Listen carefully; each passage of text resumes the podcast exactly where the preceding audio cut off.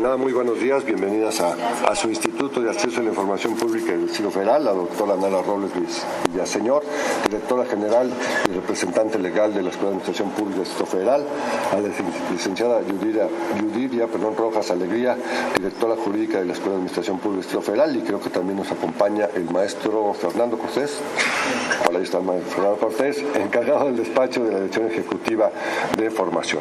Pues como decía, primero, bienvenidas y de verdad nos da mucho gusto el motivo por el cual se encuentran hoy aquí en el InfoDF, que es suscribir este convenio que ya hemos platicado tiempo atrás y que creo que va a ser muy provechoso para nuestras dos instituciones. Este, una de las tareas principales que nos hemos trazado en nuestro instituto es en materia de capacitación. Nos queda claro que eh, la ley tanto de acceso a la información pública como la de protección de datos personales para que puedan tener una aplicación correcta y una mejor comprensión y con esto brindar una mejor atención al ciudadano en sus este, derechos de acceso y protección de datos, pues requiere de la capacitación de, los servidores públicos. Nuestro instituto ha desarrollado una serie de estrategias de capacitación, tanto de manera presencial, tenemos diplomados con la UAM, con la propia UNAM, este, tenemos también este, cursos este, presenciales que damos aquí en nuestro instituto, pero con esto pues obviamente no es suficiente para cubrir a todos los servidores públicos que conocen ustedes perfectamente, pues son un buen número en el Distrito Federal. También hemos desarrollado este, un aula virtual en la cual acreditamos a los funcionarios públicos y cuando toda una dependencia eh, toma este, este curso, este, se da un certificado de 100%. Hemos tenido una muy buena aceptación de esta aula virtual que permite a los funcionarios capacitarse pues, en los momentos que ellos puedan a través de estas tecnologías. Hoy estamos por eh, iniciar un segundo diplomado este, también a distancia, este, hacemos conjuntamente con la UAM, pero bueno, todos estos esfuerzos, esfuerzos tienen que ser redoblados y creemos que un área de oportunidad muy importante es con la Escuela de Administración Pública, Federal, dado el labor y, y el objeto de la propia escuela, que es, digamos, pues capacitar, profesionalizar y hacer servidores de excelencia, pues que para que en su momento podamos ya bajarlo a planes y programas específicos en los contenidos y los temas de acceso a la información pública y datos personales pues estén presentes, dado que como ustedes saben, pues hoy todos los funcionarios, no solo los encargados de las oficinas de información pública, están de alguna forma involucrados con solicitudes que tienen que responder y entonces esta es una oportunidad. Y también estamos viendo como un área de oportunidad, pues todos sabemos que habrá un cambio en la administración y creo que sería importante que la Escuela de Administración Pública, en nuestro instituto, en lo que pueda, podamos promover la posibilidad de que los funcionarios que vayan a ocupar los diversos cargos y plazas, pues pudiesen de forma adelantada tomar, digamos, pues bueno, toda la parte de administración pública que ustedes les dan, pero también estos contenidos que para nosotros son muy relevantes y que obviamente pues mejorarán la gestión pública y brindarán mejores servicios a los ciudadanos. Por estas razones, de verdad, es un placer tenerlos aquí y pasar a la, firma de convenio, si nos hacen favor, y después obviamente te daríamos la palabra. Muchas gracias. Doctora Robles, si nos hace favor de dirigirnos algunas palabras. Con muchísimo gusto. Muchas gracias a todos y a todas. Oscar, aprovecho además para presentarme y para saludar a los nuevos comisionados. Nos da mucho gusto que este consejo se haya renovado y que con nuevos bríos emprendamos juntos esta tarea importantísima que es la de la transparencia y la rendición de cuentas en toda la administración pública. Bueno, yo quiero eh, celebrar la firma de este convenio. Efectivamente es una tarea que ya nos habíamos propuesto y quiero aprovechar en dos minutos simplemente para recordar cuál es la función y cuál es la tarea de la Escuela de Administración Pública del Distrito Federal.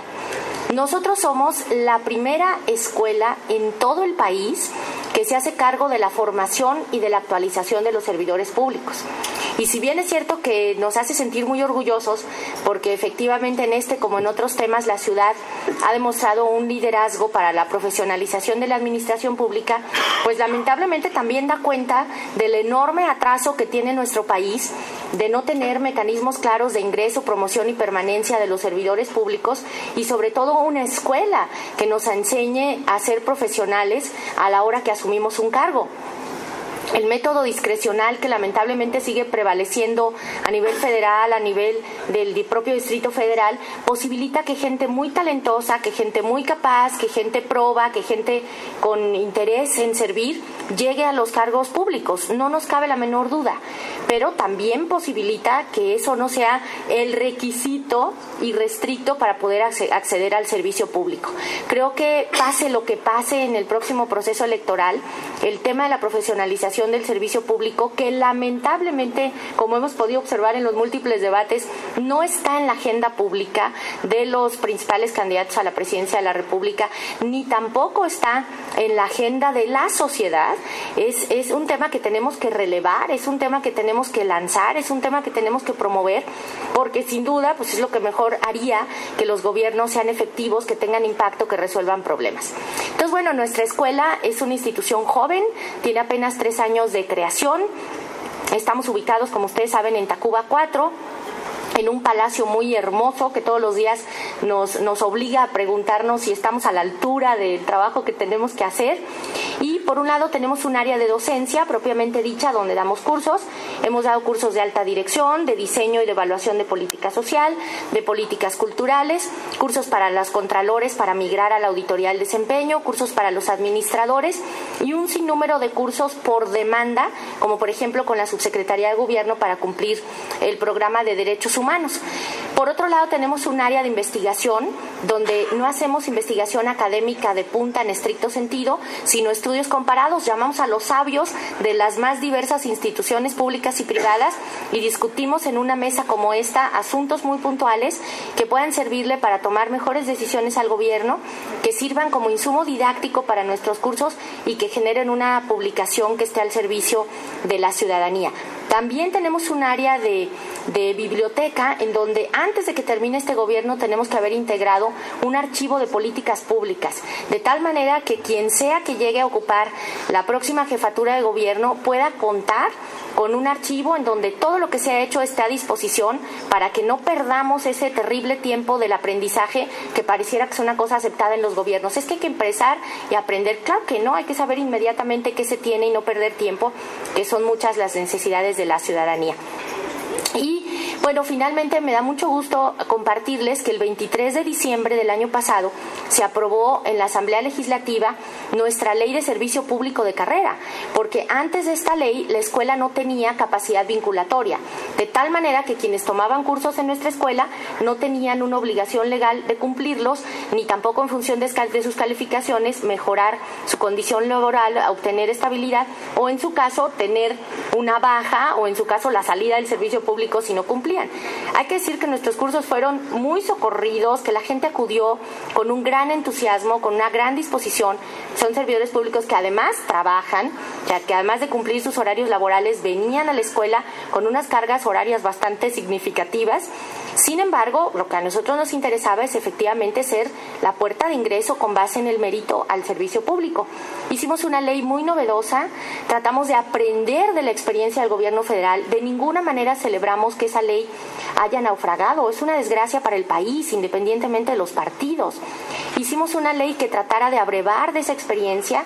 Hicimos una ley por cuerpos. Esto quiere decir que no se compite para adquirir un puesto en específico, sino para formar parte como de un vivero de servidores públicos electos por concurso público con jurados externos. Y la administración pública conservará la potestad de decidir a qué puesto lo llama, pero este servidor público en función de la categoría del cuerpo al que acceda va a tener certidumbre, que pensamos que la certidumbre es un antídoto contra la corrupción, ¿no? En este momento simplemente la falta de certeza es lo que permea en todo el servicio público, me correrán no en el cambio de administración. En cambio ahora se sabe con qué reglas entras, con qué reglas te promueves, con qué reglas sales, cuál será la evaluación del desempeño y bueno, antes de que termine esta administración tenemos el compromiso hecho por el jefe de gobierno Marcelo Ebrard de lanzar el primer concurso que será público, que será transparente en un área además muy importante para la ciudad que no se presta por su enorme necesidad eh, a ninguna posible eh, manipulación de corporativismo, de clientelismo. Vamos a lanzar el cuerpo de riesgos, que es una cosa que es una necesidad insoslayable y pensamos que puede ser un buen ejemplo transparente. Los vamos a invitar a que nos ayuden a, seguir el proceso. Eh, y pensamos que va a ser un aporte importante para la transparencia y para la rendición de cuentas. Y seguramente pronto estaremos haciendo planes conjuntos. La capacitación que ustedes brindan, por cierto, en, el área virtual, el segundo curso del DETIC es buenísimo. Nosotros hemos tratado de hacer incluso seminarios para discutirlo porque ha sido muy relevante, me parece que plantea cosas muy interesantes y bueno, pues encantados de colaborar, de contribuir y en realidad tenemos el, ánimo de que quien quiera que sea que, encabece esta institución en la siguiente administración le dé continuidad a los proyectos buenos como este. Así que pues muchísimas gracias y estamos a sus órdenes.